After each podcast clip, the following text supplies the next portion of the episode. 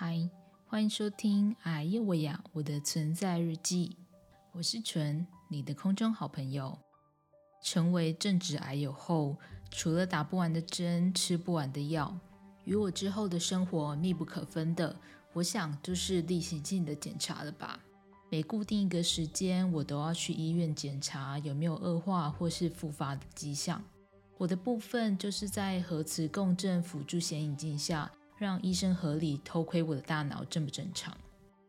距离我开刀到现在也有半年了，只能说真的是感谢上帝，在这段期间没有复发的迹象。我的医生也很难得称赞我脑部维持的不错，是什么样个不错法呢？白话一点来说，就是只要维持现状，就可以不用被推进手术台开脑。如果要我列举在医院内的经历，哪个是我的噩梦首选？我举双手投给插管，还有插开臂。我相信所有被插过的人都可以体会什么叫做永生难忘。所以为着不用再经历这段，当然我也希望之后不要再有了。我想我也只能哈雷路亚了。不知道大家有没有去做 MRI 的经验呢？通常在做之前呢，医院都会要求你要禁食禁水四个小时左右。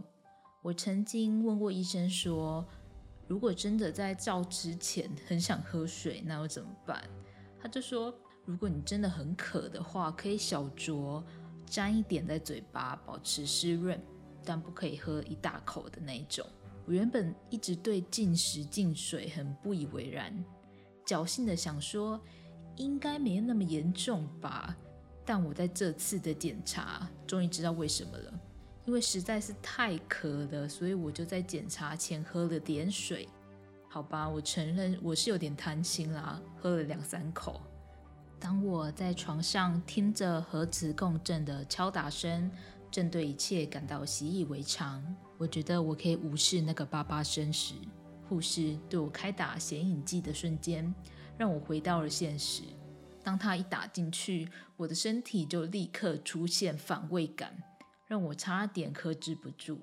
但还好，最后那个感觉有退潮，不然我要躺在上面的时间可能会更久。我也才终于明白禁食禁水四小时的意义。无论是任何食物或是水，只要加上显影剂，就能让你想吐到不要不要的。这一集就是一个自以为聪明、想钻进水漏洞，但是失败的案例，在此分享给大家。希望你们都平安健康，不需要使用到这些仪器去做检查。这一集就到这边，谢谢收听的朋友们，我们有缘空中再见，爱你们，拜。